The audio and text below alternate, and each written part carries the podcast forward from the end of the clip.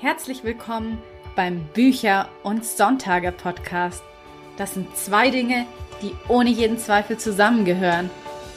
Ich bin Julia Zieschank, Autorin von Jugend- und Liebesromanen. Mehr über mich und meine Bücher sowie spannende Extras findest du auf meiner Website unter juliazieschank.de. Und jetzt wünsche ich dir ganz viel Spaß mit der heutigen Episode.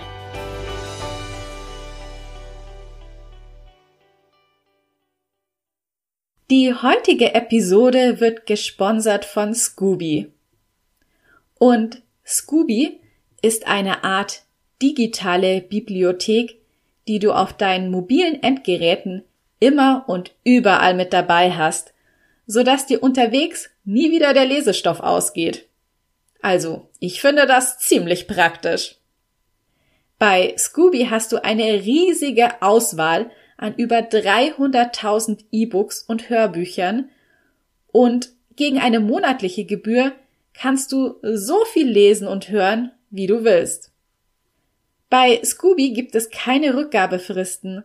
Das heißt, du kannst einen Titel, der dir nicht gefällt, jederzeit zurückgeben und dir dafür einen anderen aussuchen. Einer meiner eigenen Romane befindet sich übrigens auch auf Scooby. Und zwar Block Love. Liebe lässt sich nicht sortieren. Block Love ist mein bisher humorvollstes Jugendbuch und darin geht es um die ordnungsliebende Foodbloggerin Vanni, die in eine WG mit zwei Jungs zieht, was für ordentlich Chaos sorgt. Und letzteres, das kannst du mir glauben, mag Vanni ganz und gar nicht. Wenn du jetzt Scooby gerne mal ausprobieren möchtest, dann habe ich ein tolles Angebot für dich. Denn über den Link in den Show Notes zur heutigen Episode kannst du Scooby einen ganzen Monat lang gratis testen und erhältst das von dir gewählte Modell danach noch für weitere drei Monate zum günstigeren Vorzugspreis. Heute dreht sich mal wieder alles um Bücher, aber diesmal ein wenig anders als sonst, denn heute berichtet einmal Ulrich Dombrowski aus der Sicht eines Buchhändlers, denn ihm gehört die Buchhandlung Dombrowski in Regensburg. Und ich freue mich einfach unendlich, dass ich mit Ulrich heute so einen spannenden Podcast-Gast gewinnen konnte, denn Ulrich hat schon unglaublich viel erlebt, immerhin betreibt er seine Buchhandlung seit 1983 und da erzählt er auch ein paar tolle Anekdoten aus seinem Buchhandelsalltag und natürlich auch von den ganzen Live-Veranstaltungen, die er dort schon organisiert hat ich persönlich liebe es ja, in Buchhandlungen zu gehen und und ich glaube, für uns Autoren sind Buchhandlungen sowieso nochmal etwas ganz Besonderes, denn sie bilden ja schließlich die Schnittstelle zwischen Lesern und uns Schreibenden. Also dort im Buchhandel treffen unsere Geschichten auf die Leser. Aber das allein macht natürlich nicht den Zauber einer Buchhandlung aus worauf es da noch so alles ankommt und was es gerade bei Ulrichs Buchhandlung auch mit diesem Charme von einem Büchercafé zu tun hat und mit persönlichen Kundenempfehlungen. Das erzählt er uns dann gleich im Interview. Mir hat es unglaublich viel Spaß gemacht, Bücher und den Buchhandel aus seiner Sicht zu betrachten. Und Ulrich hat mir definitiv auch ein paar neue Denkanstöße gegeben. Ich hoffe auf jeden Fall, du lässt dich jetzt auch von diesem Gespräch verzaubern und mitreißen. Und in diesem Sinne wünsche ich dir jetzt ganz viel Spaß beim Interview. Hallo Ulrich, ich freue mich sehr, dass ich dich heute bei mir im Podcast begrüßen darf. Du bist ja auch der erste Buchhändler, den ich hier mal zu Wort kommen lassen kann. Und wir haben auch so ein schönes Thema, und zwar der Buchhandel im Wandel der Zeit. Vielleicht fangen wir einfach mal mit dir als Person an. Wie war denn so dein beruflicher Werdegang und wolltest du eigentlich schon immer was mit Büchern machen? Ja, Julia, zuerst äh, vielen Dank für die Einladung. Es ist sehr nett, dass ich äh, dir Rede und Antwort stehen darf. Es ist ja ein beeindruckendes Auditorium, das du da hast. Ähm, wie bin ich zum Buchhandel gekommen? Äh, ich bin dadurch zum Buchhandel gekommen, dass es Umwege gegeben hat in meinem Leben. Äh, ich hatte nämlich überhaupt keinen Plan, was ich mal werden will. Und mein Vater, der immer gerne Ingenieur geworden wäre, der hatte den Plan, dann soll ich das wenigstens machen. Also so nach dem Motto, dir soll es mal besser gehen als mir. Und ähm, auf, äh, als ich wartete darauf, dass diese, diese, dieser Studiengang in Paderborn beginnen würde, musste ich erst noch meinen Zivildienst in, in Augsburg machen und äh, habe einen Job gesucht und gefunden und der war in einer Buchhandlung, aber diese Buchhandlung gab es noch gar nicht. Diese Buchhandlung war im Entstehen und es wurde jemand gesucht, der den Schreinern hilft, die Regale aufzustellen. Und äh, da ich handwerklich ein bisschen geschickt bin, äh, habe ich mich da sehr engagiert. Es hat mir wahnsinnig viel Spaß gemacht, zu arbeiten und dafür auch noch Geld zu bekommen. Tolle Sache. Und ich bin dann in dieser Buchhandlung geblieben, ja, so als Aushilfskraft und Boote und Ausfahrer und alles Mögliche. Und da habe ich Blut geleckt. Das hat mir total gut gefallen. Aber es ist trotzdem kein Zufall, dass ich bei den Büchern gelandet bin, denn ich bin natürlich aus einer Familie, die sehr buchaffin ist. Also meine Mutter war Buchhändlerin, meine Schwester war Buchhändlerin, mein Vater hatte eine Riesenbibliothek und war so eine Art Autodidakt. Er hat sich alles selber beigebracht, weil er eben nicht studieren konnte, aber weil er einen großen Wissensdrang hatte. Und ähm, Bücher hatte, hatten für mich was Magisches, zu dem ich, äh, zumal ich ähm, nicht ohne weiteres die Bücher meiner Eltern anfassen und aus dem Regal nehmen durfte. Da musste ich mir vorher die Hände waschen. Ja, also das war noch ziemlich streng.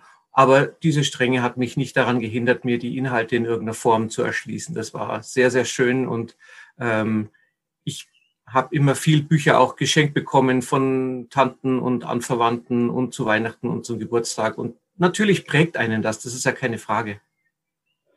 Ja, schön auf jeden Fall, dass du dann auch aus so einer lesenden Familie kommst. Aber mhm. wie entstand denn dann eigentlich so diese Idee, dass du beschlossen hast, ich mache jetzt meine eigene Buchhandlung auf?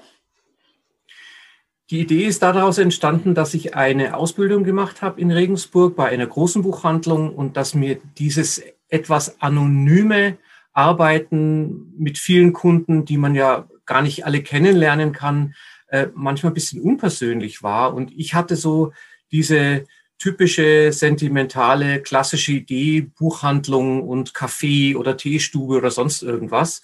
Äh, außerdem war das die Zeit der Alternativbewegung, Anfang der 80er Jahre, ähm, wo es einfach ganz stark darum ging, sich zu vernetzen, miteinander zu kommunizieren, Gemeinschaften zu bilden.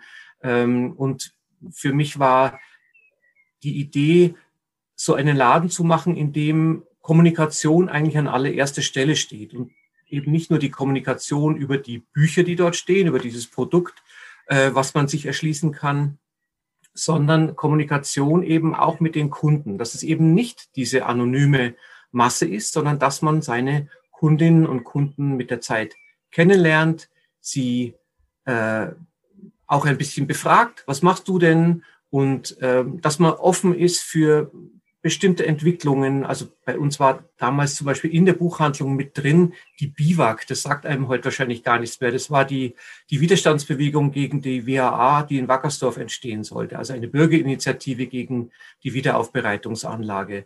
Es waren bei uns mit drin die Grünen, die noch ganz am Anfang waren in Regensburg. Es war bei uns mit drin eine Stadtzeitung, wo sich die Redaktion regelmäßig traf. Also das war so ein richtiger Umschlagplatz und äh, wenn man mich kennt, in der damaligen Zeit war das für mich völlig untypisch, weil ich eigentlich jemand bin, der sich damals als Lonesome Wolf oder sowas bezeichnet hätte. Jemand, der eigentlich eher für sich allein bleiben will, der gar nicht unbedingt jetzt den Kontakt sucht.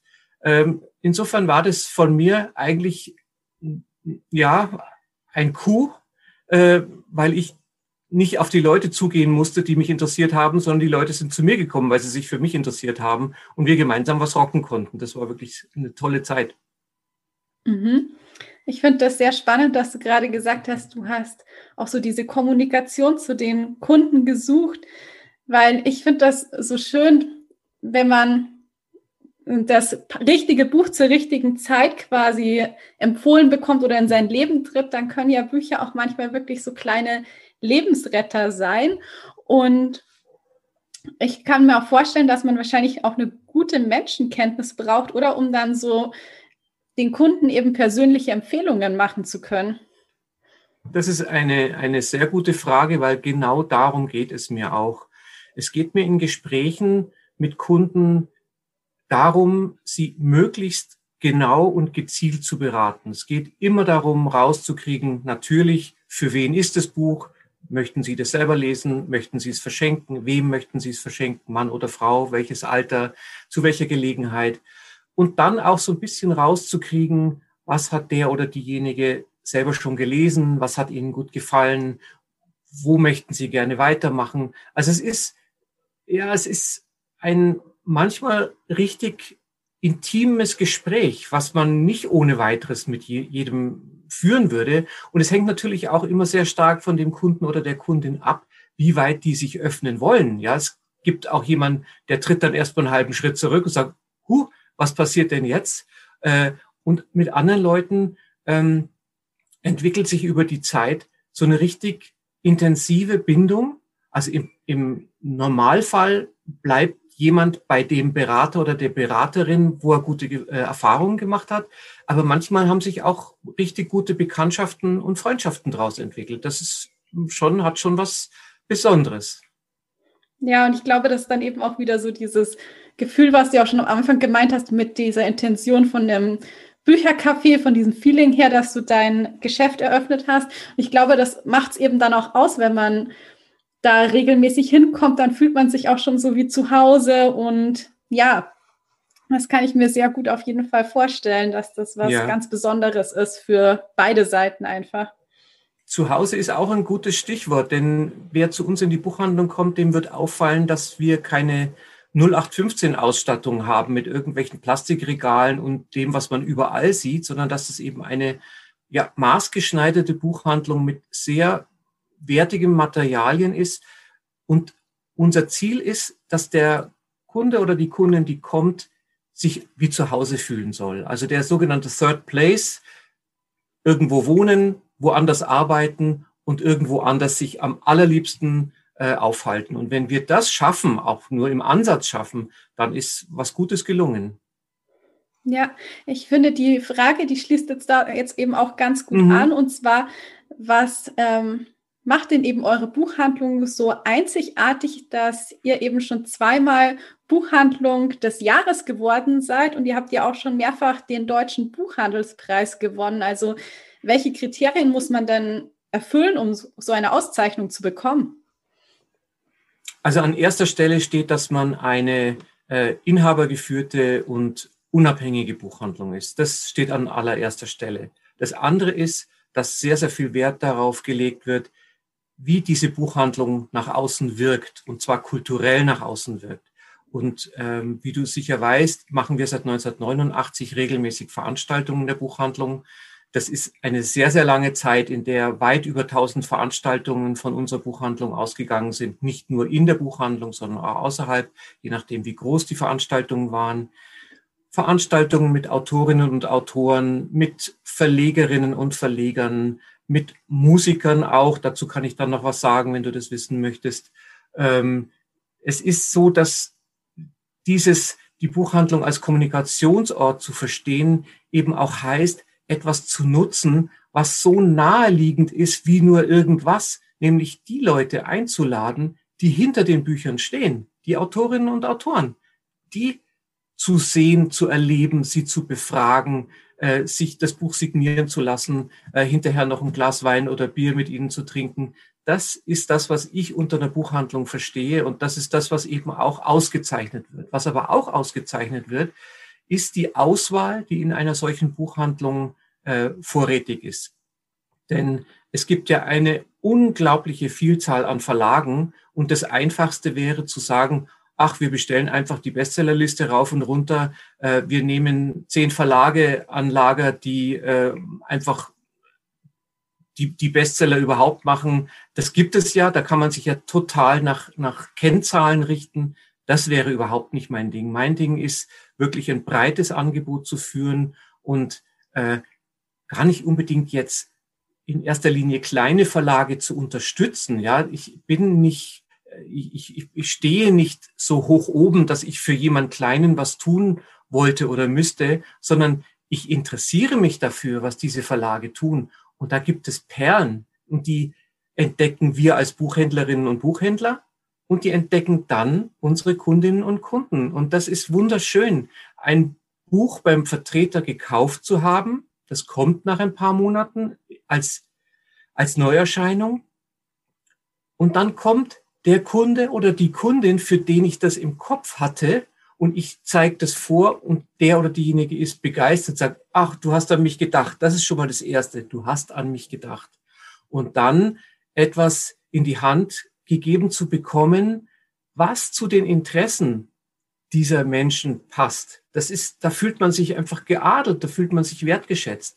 Und das sind diese kleinen detektivischen äh, Hand, Handwerkzeuge, die man als Buchhändler sich erarbeiten und entwickeln kann.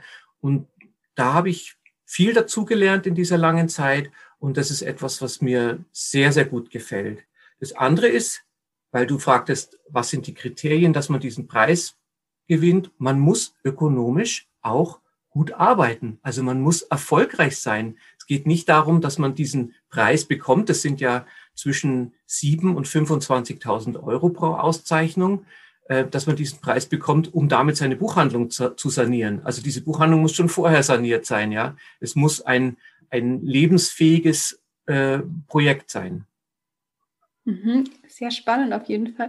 Ich fand auch gerade den Begriff äh, detektivische Arbeit irgendwie toll, weil ja, so stelle ich mir das eigentlich auch vor, weil bei der Masse an Büchern so die Perlen rauszupicken, das ist ja wirklich so ein bisschen detektivisches Vorgehen. Das ist, das kommt auch immer wieder vor. Dieses Detektivische geht ja auch da los, wo ein Kunde kommt und nach einem Buch fragt, wovon er nichts mehr weiß. Nichts, ja. Also so äh, gerade noch quadratisch und es sind ein paar Seiten drin und der Umschlag könnte blau, aber auch lila gewesen sein. Und ähm, dann entstehen wirklich manchmal sehr, sehr spannende Gespräche darüber, dass man auch da detektivische Kleinarbeit leisten muss, das ist auch etwas, was mir sehr gut gefällt, weil es mich herausfordert. Ich, es fordert mich zum Denken heraus, zum Recherchieren und dann äh, kommt man dem irgendwann etwas näher, wenn der Kunde dann sagt, wo hat er denn diese Information her und ähm, könnte es vielleicht das gewesen sein, was da und da in der Zeitung oder sowas. Also man muss dann nachfragen, Meistens klappt's nicht, denn wenn jemand nichts weiß, ist es zu wenig. Aber manchmal klappt's und das ist eben auch eine gute, gute Befriedigung dann bei der Arbeit. Ja, du hast vorhin das Thema Musiker angesprochen. Also das kannst du sehr gerne noch ausführen. Mhm. Als wir noch in der Wollwirker Gasse waren, das war ein kleiner Laden äh, in der Westner Wacht äh, auf dem Weg vom Arnusplatz zum, äh, zur Realschule am Judenstein hinter, ähm, kleiner Laden mit drei Räumen, ähm, insgesamt nur die Hälfte von der Fläche, die wir jetzt haben, ähm, hatte ich eine Mitarbeiterin, die kannte einen Musiker, einen Musiker aus Australien, der in den 80er Jahren weltberühmt wurde, Robert Forster von den Go-Betweens. Ähm, der wohnte um die Ecke. Und äh, der hatte eine, der hatte eine Regensburgerin geheiratet und das war der Grund dafür, dass er mit seiner Familie dort wohnte. Und äh, die, die Angestellte war mit dem in Kontakt und es kam eine neue CD von diesem Musiker und seiner Band raus. Und ich kam auf die Schnapsidee, sie zu bitten, ihn doch zu fragen, ob er nicht Lust hat, diese CD in unserer Buchhandlung vorzustellen. Ja, also ich meine, das ist, das ist fast so, als sagst du, okay, ich äh, habe zwar nur so eine Bar, aber jetzt frage ich mal die Rolling Stones, ob sie nicht bei mir spielen wollen. Und sowas gab es ja auch, ja, die Rolling Stones im Marquis Club, das ist ja legendär. Das war nun Robert Forster in der Buchhandlung Dombrowski und es war ein Traum, wovon heute noch viele Leute sprechen. der Raum, wo das stattfinden sollte, fast ähm, sitzenderweise, fast sitzenderweise höchstens 30 Leute. Äh, ich habe alles rausgeräumt, was nur rauszuräumen war, damit die Leute stehend da unterkommen können.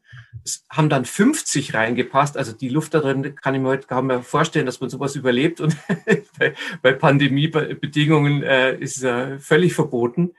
Ähm, und es waren drei Abende. Ja, es war sofort ausverkauft der erste Abend. Dann haben wir einen zweiten anberaumt und einen dritten und alle waren ausverkauft. Und jedes Mal, wenn Robert Forster wieder in Regensburg war, der ist inzwischen jetzt wieder in Australien, hat er bei uns ein Konzert gegeben, jetzt eben am Kassiansplatz. Und das hat mir so viel mh, hm, Zuversicht und Selbstvertrauen gegeben, dass ich gedacht habe, ja, das könnte man doch ausweiten und habe immer mal wieder so meine, meine mh, hm, Hände ausgestreckt zu irgendwelchen Angeboten oder habe mich auch sogar aktiv um bestimmte Dinge bemüht. Und dadurch haben wir jetzt im Jahr so an die vier bis acht Konzerte vielleicht. Das ist, das sind oft gar keine bekannten Namen, aber ich entscheide mich auch da für etwas, was mir persönlich gut gefällt, weil wenn mir etwas gut gefällt, kann ich dafür am besten Werbung machen. Und ähm, das äh, ist eine großartige Sache. In Klammer gesprochen, als ich 15, 16, 17 war, war ich Sänger einer Schulband und das war eigentlich mein erster Berufswunsch. Ich wollte eigentlich Sänger werden. Ich wollte eigentlich nicht Sänger werden, ich wollte Robert Plant von Led Zeppelin werden, aber das, den gab es ja schon und deswegen hatte ich natürlich da keine Chance. Aber ich glaube, wir sind alle sehr froh, dass du Buchhändler geworden bist, denn deine Buchhandlung ist wirklich eine Bereicherung für Regensburg, das kann man schon sagen. Vielen Dank. Und das ist sehr nett von dir. Und die Geschichte ist wirklich auch schön. Das ist einfach so eine, ja, ja so eine Erinnerung. Ja. Und ja, ich mag sowas einfach auch, die, solche mhm. Momente, die man sein Leben lang nicht vergisst. Ja. Und ich glaube auch, man muss auch einfach fragen, so wie du schon meintest, ist, vielleicht kam es dir ein mhm. bisschen mhm. naiv vor zu fragen, aber wenn man nicht fragt, dann gibt man sich ja quasi selbst schon das Nein. Und ich bin halt mhm. auch so jemand, ich gehe dann auch auf ähm, Leute einfach zu und frage mal, weil das Schlimmste, was passieren kann, ist ja, dass sie da eben Nein sagen. Aber wenn ich nicht gefragt habe, habe ich mir ja vorher schon selbst das ja. Nein gegeben. Ja, genau. So sehe ich das eben auch. Und auf diese Weise kam es auch zu vielen Veranstaltungen äh, auf der literarischen oder auch auf der ja schon fast Promi-Ebene, äh, weil ich auch da keine Rücksicht kannte. Also ich habe einfach gefragt und manchmal klappte es nicht, aber in den meisten Fällen hat es geklappt und so kamen wir zu Veranstaltungen mit Bruno Jonas oder Dieter Hildebrand oder äh, Leuten auch aus, aus anderen Ländern, die jetzt in Deutschland vielleicht gar nicht so bekannt sind, aber wo ich gehört habe, die sind unterwegs, die wollen ihre Bücher vorstellen. Dann kam es eben auch noch zu ausländischen Lesungen, zu italienischen, zu spanischen, zu englischen, zu französischen Lesungen. Und das machen wir auch heute noch, wenn wir es dann dereinst wieder dürfen. Ich hoffe, im Herbst geht's weiter.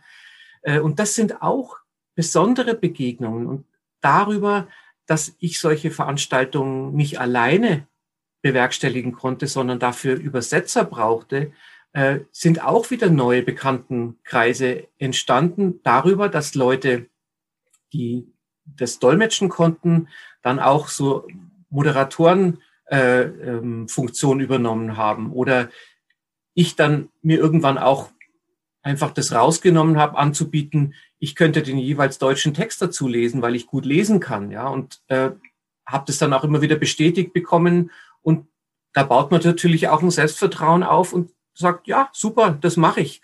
Und äh, die schlimmsten Situationen waren die, dass ich so, so gut gelesen habe, dass ich die Autoren beschämt habe. Das war heftig, ja. Also, ich, weißt du, was ich meine? Ja.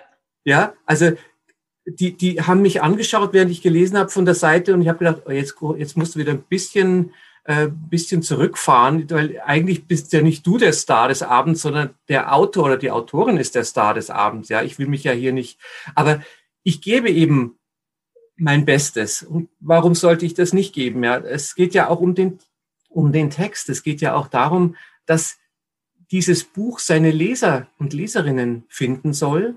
Also geht es auch darum, vielleicht so bestimmte Schwächen des Abends Viele ausländische Autoren können leider nicht so besonders gut lesen. Viele Autoren können nicht besonders gut lesen, das hat mit ausländischen Autoren nichts zu tun. die können gut schreiben. Das ist eine super Kunst und eine super Fähigkeit. Warum soll man denn deswegen auch noch Gutes lesen können? Ja, wir würden uns das oft wünschen als, als Zuhörerinnen und Hör Zuhörer, dass das eine gute Performance ist. Das kann man aber nicht erwarten. Und, ähm, und das, das war dann gleichzeitig Lob und Anerkennung für mich. Aber manchmal habe ich mich dann auch ein bisschen unwohl gefühlt, weil ich dachte, ich will den Leuten ja eigentlich nicht die Show stehlen. Ja, wobei es natürlich für das die Verkäuflichkeit von dem Buch mhm. wahrscheinlich besser ist, wenn ja. man es einfach gut präsentiert und äh, gut vorliest, weil dann macht man die Menschen ja auch neugierig. Ja, natürlich. Aber es stimmt schon, also die, die Art, wie man vorliest, das kann wirklich äh, viel verändern. Aus dem Grund mhm. habe ich ja auch selber äh, schon zwei Sprechertrainings tatsächlich gemacht ja. und äh, finde das auch immer wieder faszinierend und spannend, wie man mit Stimme arbeiten kann und wie viel es da auch noch für mich zu lernen gibt. Also so die Hörproben, die ich immer für den Podcast einspreche, das kann ich immer schon recht gut, weil ich da auch niemanden habe, der mir quasi über die Schulter schaut. Mein Problem sind tatsächlich immer eher noch solche Live-Gespräche, wie jetzt auch äh, unser Gespräch, dass ich da immer so ein bisschen zu nervös noch bin und dann eine Oktave tatsächlich in der Stimme höher rutsche. Aber da habe ja. ich jetzt auch im letzten Monat sehr dran gearbeitet und ich mhm. hoffe, dass man das auch demnächst jetzt in den Podcast-Folgen merkt, dass ich da eben nicht mehr so ähm, aufgeregt klinge. Ja, ja, das verstehe ich gut. Das, das ist alles eine Frage von Routine und Gelassenheit, die man bekommt. Und trotz aller Gelassenheit und Routine ist es immer auch ein bisschen wichtig, aufgeregt zu sein, weil das ist ja auch eine Art von, von Freude und, und Spannung und, und das, das muss man ja auch merken, wenn man zuhört oder zusieht, dass das nicht jetzt einfach so runtergeleiert ist und dass das, ob jetzt heute Nürnberg und morgen Regensburg und übermorgen in Wien, dass das überall alles die gleiche Soße ist. Also ich spreche jetzt gerade wieder von den, von den Autorinnen und Autoren, ähm, sondern dass es wirklich für das Publikum gedacht ist, vor dem ich jetzt gerade sitze. Ja, das ist so wichtig, dass das Publikum sich gemeint fühlt. Und das ist natürlich auch eine Fähigkeit, die man nicht unbedingt gegeben hat, aber wo ich mir als Veranstalter natürlich oft wünschen würde, dass die Verlage da mit ihren Autorinnen und Autoren ein bisschen dran arbeiten und sagen, Leute, ich kann euch jetzt nicht auf diese Bühne loslassen, wenn ihr gar nicht die Fähigkeiten dazu bringt. Da bin ich seit 20, 25 Jahren mit Verlagen im Gespräch. Ich sage, Leute, ihr könnt eure Autoren nicht einfach so auf die Reise schicken, so unvorbereitet. Ja, das, das tut allen nicht gut. Dem Verlag, dem Autor, dem Veranstalter und dem Publikum. Da frage ich mich ja, wer hat denn dann bitte was davon? Das verstehe ich manchmal nicht. Aber gut. Ja, das stimmt. Aber da hast du uns allen jetzt auf jeden Fall was zum Nachdenken mitgegeben und das finde ich immer sehr gut.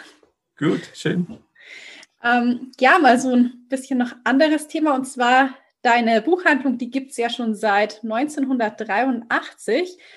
Wie hat sich denn so der Buchhandel im Laufe der Zeit verändert? Was hast du denn da so an Veränderungen wahrgenommen? Also, was sich verändert hat, krass war in den 90er Jahren der sogenannte Großflächenbuchhandel, also das, was man heute unter Hugendubel, Thalia äh, und äh, Konsorten versteht. Also plötzlich haben Leute Geld in die Hand genommen und haben gesagt, wir machen Buchkaufhäuser. Ähm, da war Regensburg sowieso schon eigentlich ganz gut bedient mit der Buchhandlung Pustet, aber dann kamen eben diese beiden Großflächenbuchhandlungen auch noch dazu. Und ähm, das war erstmal ein bisschen beängstigend, weil nicht absehbar war, was würde das für Auswirkungen haben. Es hatte keine 0,0. Wir hatten weiter steigende Umsätze, haben wir bis heute. Das ist, sind jetzt keine Riesenzuwächse, aber es ist so, dass äh, der Laden sich entwickelt. Das ist wunderschön. Und dann kam natürlich in den Nullerjahren äh, Amazon dazu. Ähm, vielleicht sogar schon Ende äh, der 90er Jahre. Ich bin jetzt nicht mehr ganz sicher, wann Amazon angefangen hat. Und das, was viele vielleicht heute nicht mehr wissen, ist, dass Amazon ja mit Büchern angefangen hat. Amazon hat eine kleine Regensburger Firma gekauft, ABC hieß die, und hat die aufgekauft und hat damit angefangen, im großen Stil äh, Online-Buchhandel zu betreiben. Hat einen riesen Erfolg damit gehabt und hat diesen Erfolg dann noch ausgebaut, indem alle Produkte der ganzen Welt dazu kamen. Und dieser Onlinehandel, äh, den haben sich viele natürlich zum Vorbild gemacht und das war ab den Nullerjahren eine große Bedrohung für den Buchhandel und zwar nicht nur für den kleinen und mittleren, sondern vor allem auch für die Großflächenbuchhandlung. Das, was in den 90er Jahren entstanden ist, wurde plötzlich oder war plötzlich bedroht. Und ähm, auch da wieder, es hat uns keinen Prozentpunkt gekostet. Wir haben eine so gute Nische gefunden und wir haben so ein treues Publikum, das darauf Wert legt, was wir in unserer Buchhandlung machen an Beratung, an kompetenter Auswahl, an Veranstaltungen. Wir sprachen darüber, dass sie gesagt haben, wir möchten dass es diese Buchhandlung gibt. Und zwar auch wiederum nicht aus unbedingt diesem Unterstützungsgedanken, sondern wissend, was sie davon haben, ja. Denn dieses Unterstützen ist ja immer nicht Augenhöhe. Das ist ja, der eine gibt und der andere nimmt. So sehe ich uns aber nicht. Wir, wir geben und wir nehmen und unsere Kunden geben auch und nehmen. Und das ist ein gesundes Verhältnis und so wünsche ich mir das. Und wie gesagt, also ähm, die Entwicklung war für viele nicht nur besorgniserregend, sondern war für viele bedrohlich, ist es bis heute. Und viele Buchhandlungen gibt es ja auch inzwischen gar nicht mehr. Unter anderem deswegen, weil die, ähm, die Flächendeck der flächendeckende Buchhandel geschützt werden soll, hat ja die Monika Grütters vor ein paar Jahren diesen deutschen Buchhandlungspreis eingeführt. Es ist letztendlich wie eine Art Subventionierung. Es geht darum, den Buchhandlungen, die wirklich engagiert sind, ein bisschen unter die Arme zu greifen. Das ist ja jetzt nicht im großen Stil, aber es ist eine Anerkennung und es hilft mal, das ein oder andere Projekt in die Wege zu leiten, wo sonst vielleicht die paar tausend Euro fehlen würden. Ja, ist auf jeden Fall schon eine äh, sehr interessante Entwicklung. Da hat natürlich auch der Onlinehandel generell viel mitgespielt, dass es dann für die Buchhandlungen vor Ort immer schwieriger geworden ist. Also ich kenne das halt immer nur so aus Erzählungen mit äh, den Plattenläden, die es ja früher gab und da gibt es ja heutzutage auch keine einzigen mehr. Ich habe das ja, wie gesagt, persönlich gar nicht so richtig mehr miterlebt. Ähm, aber da höre ich halt auch immer wieder Stimmen, dass sie sagen, sie vermissen das einfach in so einen Plattenladen reinzugehen und vor Ort zu stöbern, weil es einfach natürlich ein ganz anderes Feeling ist, wenn du vor allen Dingen jetzt auch bei auf Buchläden bezogen eben die Bücher auch in die Hand nehmen kannst, schon mal die Haptik überprüfen kannst, wie fühlt es sich an oder auch schon mal in die ersten Seiten so reinlesen kannst. Das ist halt einfach was anderes, als es online zu machen.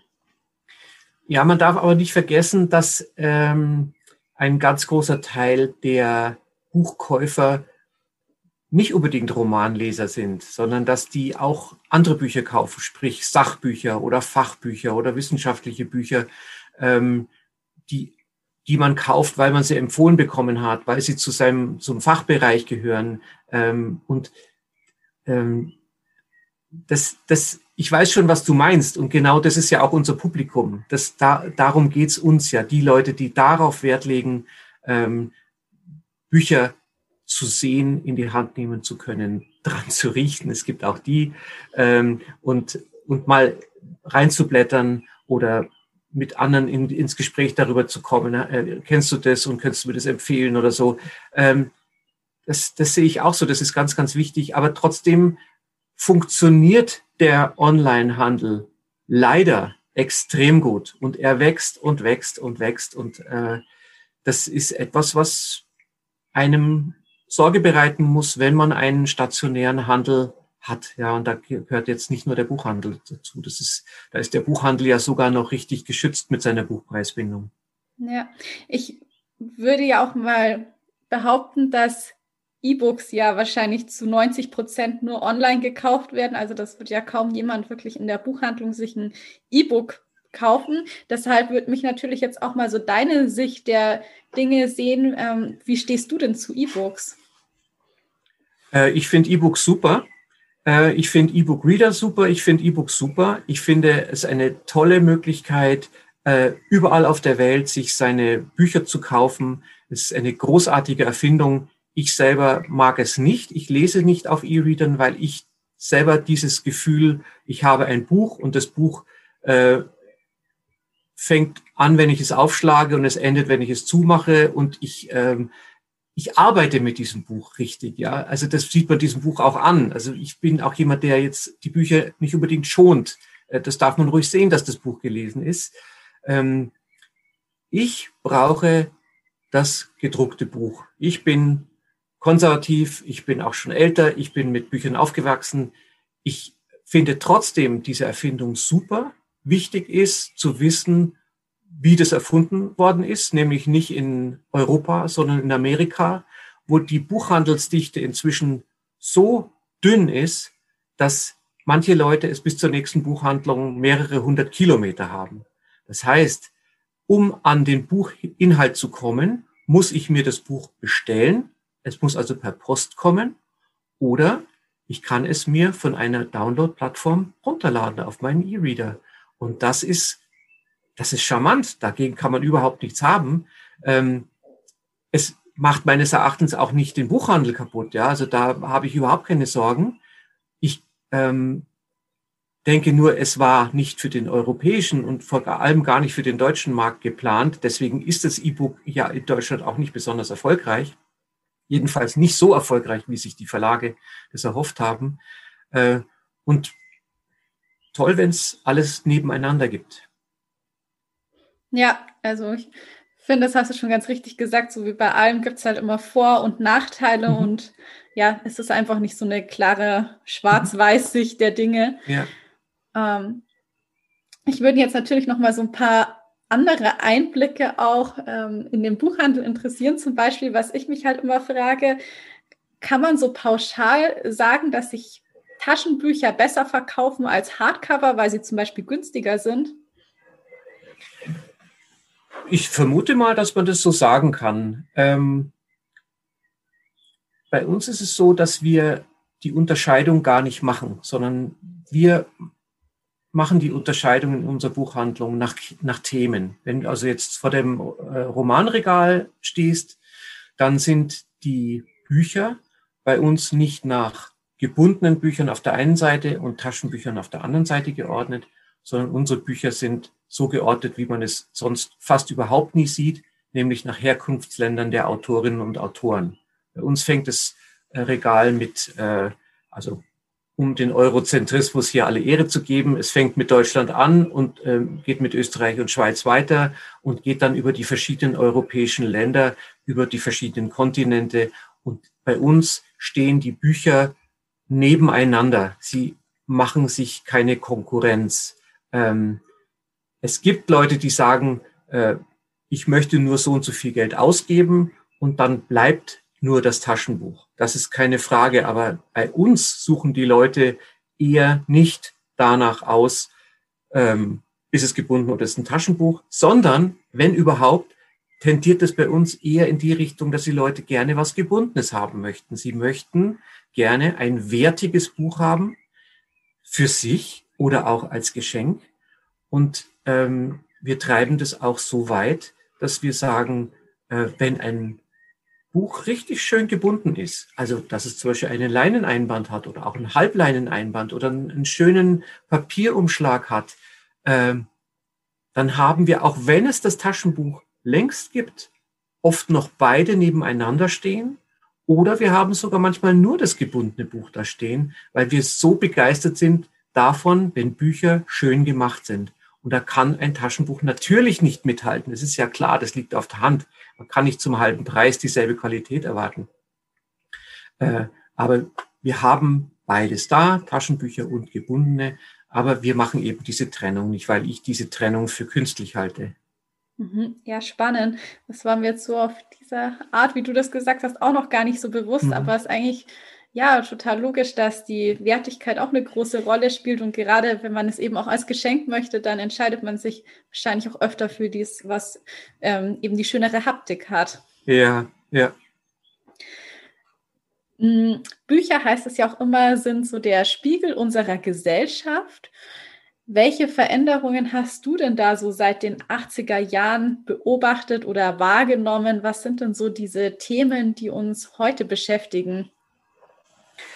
Es war ein, eine krasse Veränderung äh, im Jahr 1989. Ähm, ich hatte ja vorhin schon gesagt, es gab äh, diese Alternativbewegung in den 80er Jahren.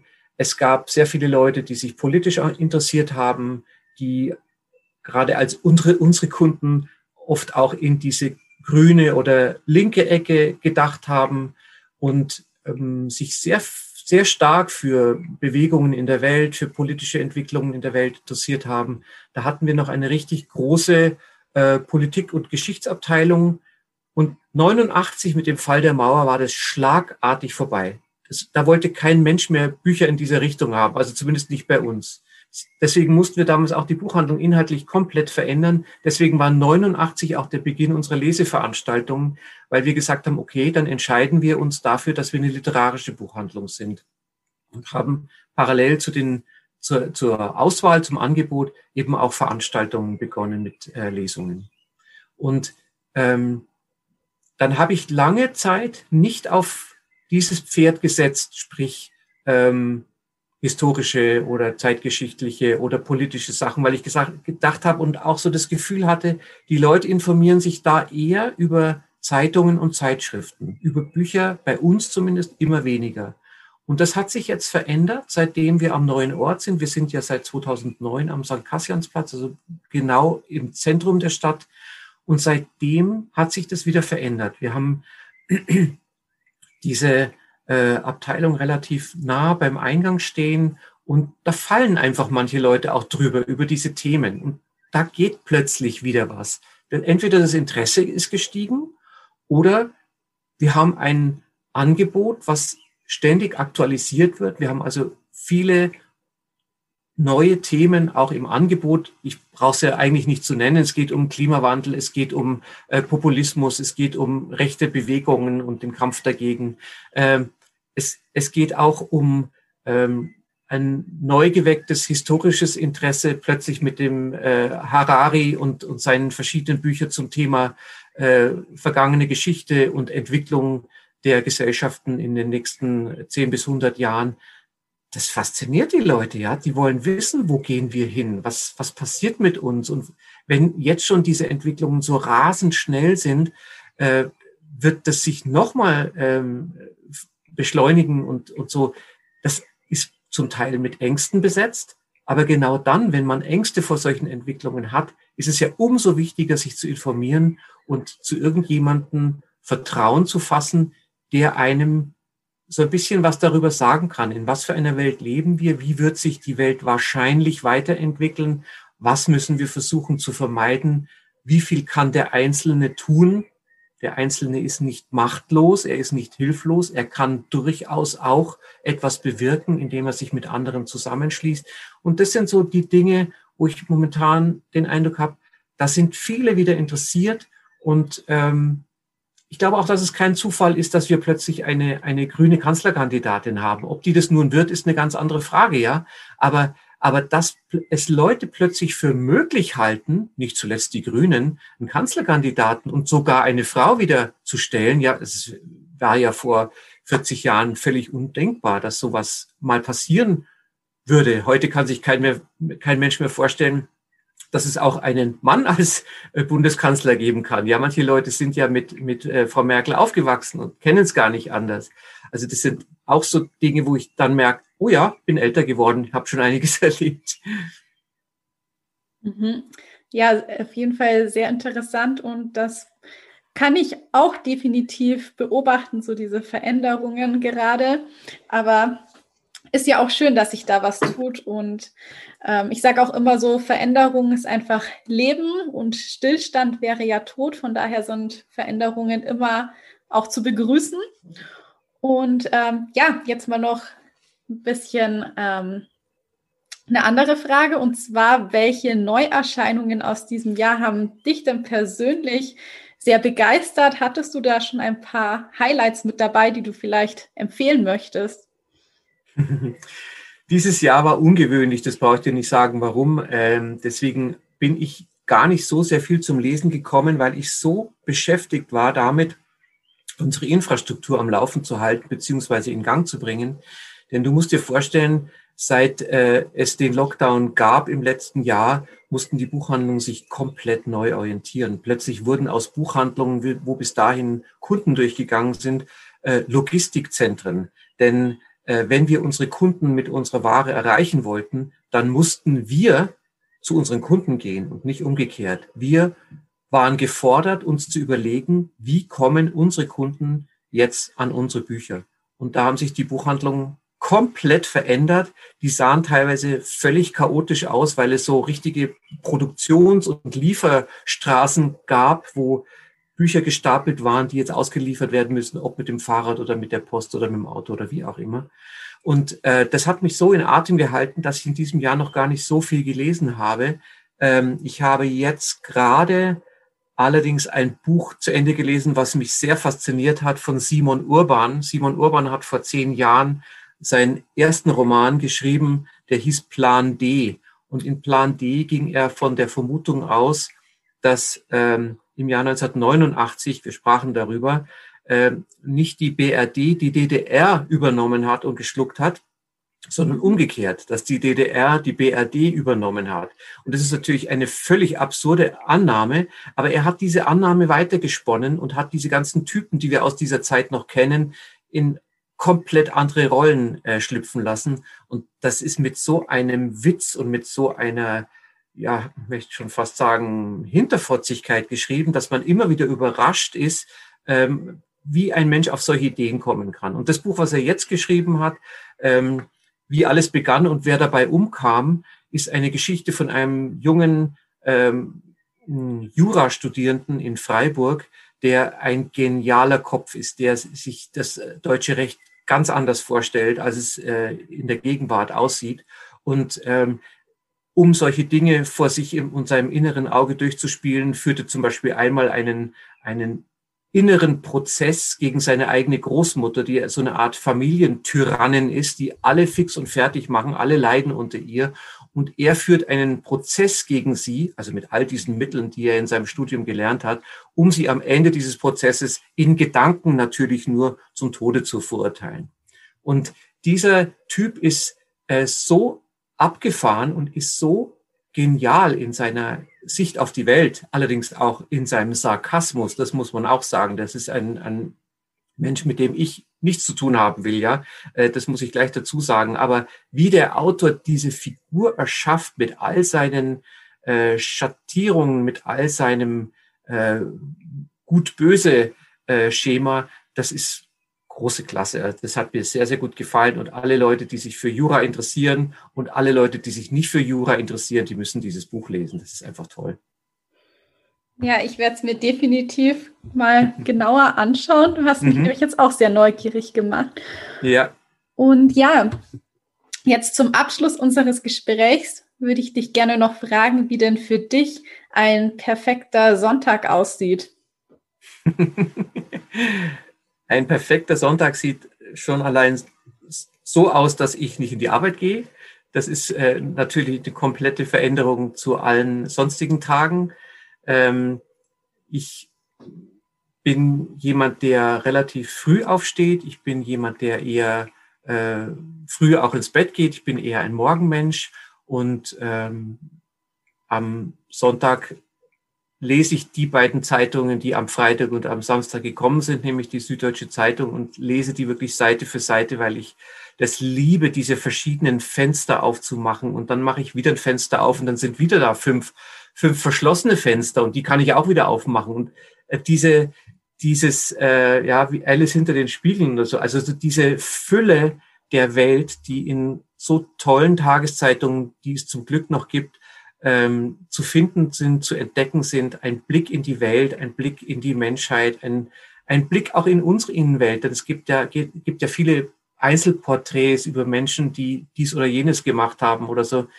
Das genieße ich sehr, die Zeit, die Zeit für die Zeitung zu haben. Und wenn dann noch Zeit ist, dann lese ich natürlich gerne auch in meinem dann aktuellen Buch weiter. Ähm, zum anderen ist es so, dass ich vor ähm, fünf Monaten zum ersten Mal Großvater geworden bin und dann vor zwei Monaten schon wieder, weil sowohl meine Tochter als auch mein Sohn haben mir zwei Enkelkinder geschenkt und das ist für mich eine große Bereicherung. Das ist äh, ganz schön und eine neue Erfahrung, äh, wenn man selber schon Kinder hatte. Man geht plötzlich völlig anders mit kleinen Kindern um und ist da viel entspannter und viel äh, erfreuter und so. Ja, man hat diese diesen ganzen Krempel, den man hatte als Eltern, diese ganzen Sorgen oder Ärger oder nicht schlafen können oder so. Das hat man ja nicht. Man hat ja nur eben die Schokoladenseite dieser kleinen Kinder und das genieße ich sehr. Das macht mir sehr viel Spaß. Dann ähm, sind meine Frau und ich auch leidenschaftliche Spieler, also nicht äh, irgendwo in einer äh, Spielbank, sondern am, am Familientisch und äh, spielen verschiedene Spiele. Das machen wir sehr gern. Sind gern im Garten. Ähm, ich bin jemand, der gerne auch allein ist. Äh, ich genieße auch die Zeit, wo ich nicht arbeiten muss und schaue einfach auch gerne mal in den Himmel. Gerade jetzt, wenn die Sonne scheint, wenn es so ein schönes Wetter ist wie jetzt. Ich kann manchmal einfach auch nur eine halbe Stunde da sitzen und nichts tun.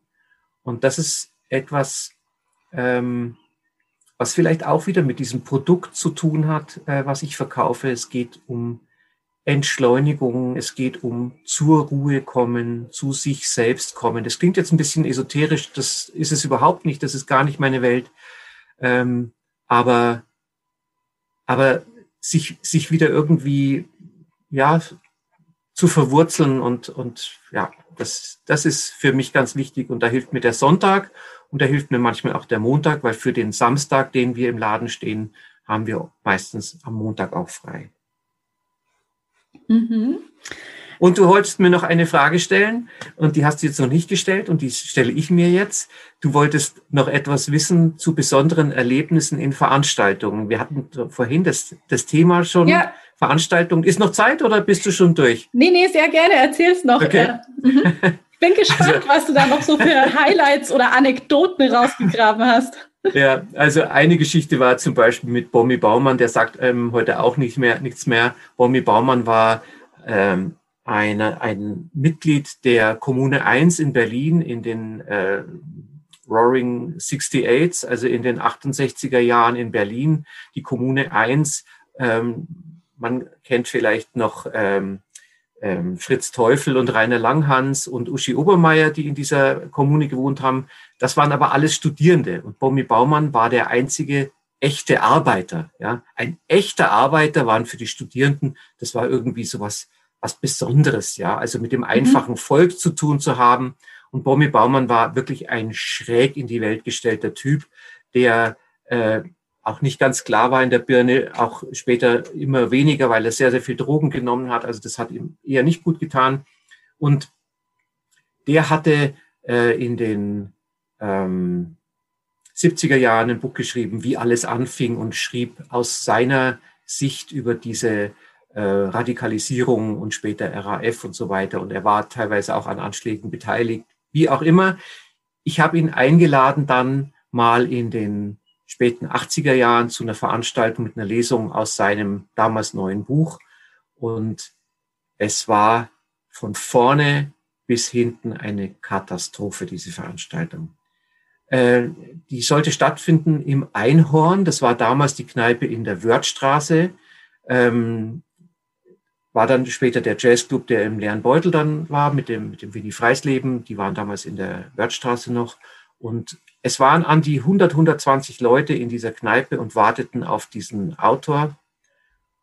Und ich wollte ihn um 20 vor 8 abholen am Bahnhof. Und wer nicht da war, war dieser Bommi Baumann.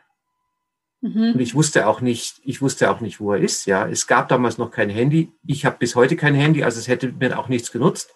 Aber ähm, was macht man jetzt? Man geht zurück zu diesem Veranstaltungsort und sagt den 100 Leuten, die da voller Erwartung sitzen, der Autor ist nicht da und ich weiß auch nicht, ob er heute noch kommt. Hm. Gut, der nächste Zug kam eine Stunde später, um 20 vor neun war ich dann wieder dort. Dann kam er, entschuldigte sich nicht großartig, sondern sagte, ich, das Interview in Nürnberg hat länger gedauert. Ja, also damit muss man dann auch zurechtkommen. Und wir kamen dorthin und äh, die Leute erwarteten eine Lesung und er sagte aber, na, ihr werdet, werdet doch jetzt nicht auf eine Lesung warten. Ja, das, das, Buch, das könnt ihr euch in jedem Laden klauen, sagte er dann. Ja, also Okay. Ich bin der Veranstalter, will dieses Buch verkaufen und er sagt zu dem Publikum, das Buch könnt ihr euch in jedem Laden klauen. Also das ist schon mal ein super Einsteiger. Und äh, er wollte aber eben nicht aus dem Buch lesen, sondern er wollte über die Isolationshaft der RAF-Häftlinge in Stammheim diskutieren. Also das war so die Ebene dieses Abends, der dann zunehmend in Drogen und Alkohol äh, absoff. Ja, es war eine Katastrophe. Sowas habe ich zum Glück nie wieder erlebt und würde ich auch gerne nicht nochmal äh, wieder erleben. Äh, er, war, er war nicht mehr zu bändigen. Er lag dann irgendwann unterm Stuhl und ich war dem Winnie Freisleben, dem Wirt von dem Einhort, dankbar, dass er gesagt hat, der kann bei mir mit in der WG wohnen. Das war für mich eine Riesenerleichterung. Oder es kommt eine, eine Dame, eine, eine Autorin und liest in dieser kleinen Buchhandlung in der Wolfwerker Gasse in diesem kleinen Raum, wo gerade mal so 30 Leute reinpassen und äh, sie liest mit ganz leiser Stimme. Kannst du mich noch hören, Julia? Kannst du mich noch hören? Ja, sie liest mit ganz leiser Stimme. Man hätte eine Stecknadel fallen hören können. Und hinterher gab es gar keine Fragen. Die Autorin blieb dann an dem Tisch sitzen und ich bin dann zugegangen, habe ihr noch was zu trinken angeboten und dann hat sich die Autorin bei mir beschwert, dass die Leute so laut waren während der Veranstaltung. Also äh, es, es, man ist sprachlos, ja. Man konnte sie kaum verstehen und das Publikum hatte Mühe, ihr zu folgen und war deswegen mucksmäuschenstill, aber sie hat es als Ruhestörung empfunden. Also das sind Sachen, die passieren einem, ja. Da weiß man auch nicht mehr, was man sagen soll. Ja. aber zumindest hast du immer sehr viele interessante Geschichten ja. zu erzählen. ja, da äh, könnte ich jetzt noch ewig weitermachen. Das mache ich jetzt aber nicht. Ich will ja, will ich ja nicht auf die Folter spannen. Aber, ja, aber das glaube ich. Vielleicht schreibst du ja einfach auch mal ein Buch darüber, was dir so alles passiert ist in deiner Laufbahn als Buchhändler. Ja, ja. ähm, ja, Ulrich, vielen lieben Dank für dieses wirklich interessante Gespräch. Also es war mir eine Freude, mich mit dir zu unterhalten und ähm, ich glaube, es war auch für alle, die zuhören, eine Bereicherung. Schön, das würde mich sehr freuen und ich freue mich, wenn ihr alle mal in die Buchhandlung kommt und wir euch, äh, ich euch kennenlernen kann und äh, euch vielleicht das ein oder andere Buch empfehlen kann. Es gibt immer was zu entdecken, das kann ich euch versprechen. Vielen Dank. Genau, ich packe dann auf jeden Fall auch die ganzen Links zu eurer Buchhandlung in die Show Notes und mhm. wenn mal jemand in Regensburg ist, dann kommen die bestimmt vorbei. Das wäre doch super. Heute gibt es zwar keine Hörprobe, dafür aber ein kleines Gedicht von mir, denn im Juli veröffentliche ich auf Patreon meine erste kleine Poetry Collection. Das war so ein Herzensprojekt von mir, denn ich habe über das vergangene Jahr hinweg ganz viele tolle Gedichte geschrieben und ja, ich dachte dann einfach, es ist so schade, wenn sie in der Schublade hier bleiben und ich muss sie einfach raus in die Welt schicken. Und deshalb habe ich daraus eine, ja, einen kleinen Gedichtband gemacht. Und dieser Gedichtband, der wurde auch ganz liebevoll von mir gestaltet, denn ich habe dazu auch passende, stimmungsvolle Fotografien ausgewählt und die Fotos habe ich auch alle selbst aufgenommen. Das heißt, du erhältst mit dieser Poetry Collection wirklich ein sehr, sehr persönliches Werk von mir. Vielleicht ist es sogar persönlicher als meine Romane, denn an dieser Stelle möchte ich mal kurz Charles Bukowski zitieren, denn der hat in Kaputt in Hollywood geschrieben. Was ist der Unterschied zwischen Gedichten und Prosa? Ein Gedicht sagt zu viel in zu kurzer Zeit, Prosa sagt zu wenig und dauert zu lange. Und wenn man da jetzt mal so ein bisschen drüber nachdenkt, dann trifft das wirklich den Nagel auf den Kopf. Und aus diesem Grund ist Words Like Silk, so heißt meine kleine Gedichtsammlung.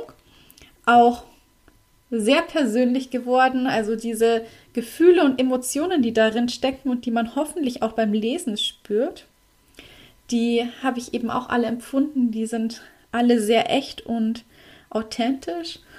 Und aus dem Grund habe ich auch diesen Titel gewählt, Words Like Silk, weil ich nämlich finde, dass sich diese Gedichte anfühlen wie Seide auf der Seele. Also ich hoffe, das ist nämlich zumindest meine Intention gewesen, dass du beim Lesen der Worte dann ein seidiges Gefühl auf deiner Seele empfindest. Und um dir jetzt eben einen kleinen Einblick zu gewähren, lese ich dir jetzt noch ein Gedicht vor. Und äh, dazu muss ich noch sagen, die Gedichte sind alle auf Englisch. Frag mich nicht, wieso. Ich hatte irgendwie das Gefühl, dass ich in Englisch es besser ausdrücken kann. Manchmal ist Englisch für mich persönlich einfach poetischer als Deutsch, aber wie gesagt, das ist jetzt nur mein persönliches Empfinden. In his face she discovered a whole galaxy. His eyelashes were two crescent moons, and his freckles the stars. He was the universe in a person. Her universe. So, ich lasse jetzt die Worte einfach noch mal ein bisschen nachhallen. Und wenn du Lust hast auf meine kleine Poetry Collection auf Words Like Silk, um dich einfach mal so ein bisschen inspirieren zu lassen und ja, vielleicht jeden Tag ein Gedicht daraus zu lesen, dann geht das ganz einfach, denn ähm, Words Like Silk wird exklusiv auf Patreon veröffentlicht. Das heißt, es wird es nur dort geben. Und wenn du es gerne haben möchtest, dann geh auf jeden Fall sicher, dass du noch bis Ende Juni dich auf Patreon anmeldest. Und ja, mit Patreon hilfst du mir ja sowieso auch, den Podcast zu unterstützen, dass ich weiterhin regelmäßig für dich neue, interessante Folgen produzieren kann, bei denen du hoffentlich ganz viel neues Wissen erlangst.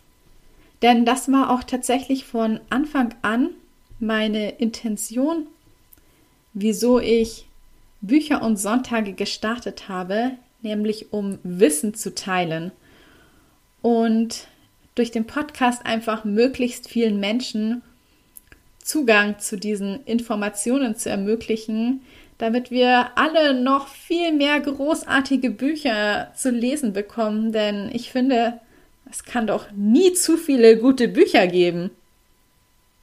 Ich glaube also daran, dass es unglaublich wichtig ist, Inspiration zu teilen und ja, dass man einfach immer neugierig und mit offenen Augen durch die Welt gehen muss, dass man niemals aufhören darf zu lernen und vor allem niemals aufhören darf, Fragen zu stellen. Und genau darum stelle ich eben regelmäßig ganz vielen interessanten Leuten Fragen zu ihrer Arbeit. Und deshalb gibt es Bücher und Sonntage. Um das jetzt nochmal abzuschließen, also wenn du gerne den Podcast unterstützen möchtest, dann kannst du das ganz einfach auf Patreon tun. Den Link zu Patreon findest du in den Show Notes zur heutigen Episode. Und wie du ja auch schon weißt, warten dort auch noch viele andere tolle Dinge auf dich, wie zum Beispiel Writing Prompts und Journaling Übungen in Form von Audiodateien, die ich aufgenommen habe. Es gibt auch eine Kurzgeschichte dort von mir, die ich persönlich auch sehr ergreifend finde. Die ging mir sehr nah in diesem Moment, ähm, als ich sie geschrieben hatte. Also ich würde mich jedenfalls riesig freuen, wenn du mal vorbeischaust und ein wenig auf meiner Patreon-Seite herumstöberst. Ja, und in diesem Sinne beende ich die heutige Episode. Wenn dir die Folge gefallen hat, dann Teile sie sehr gerne mit anderen Menschen, denn du weißt ja, Sharing is Caring. Und ich wünsche dir jetzt den allerschönsten Sonntag. Und damit bleibt mir nur noch zu sagen, Ich hoffe, du schaltest wieder ein, wenn es Zeit ist für Bücher und Sonntage. Bis zum nächsten Mal.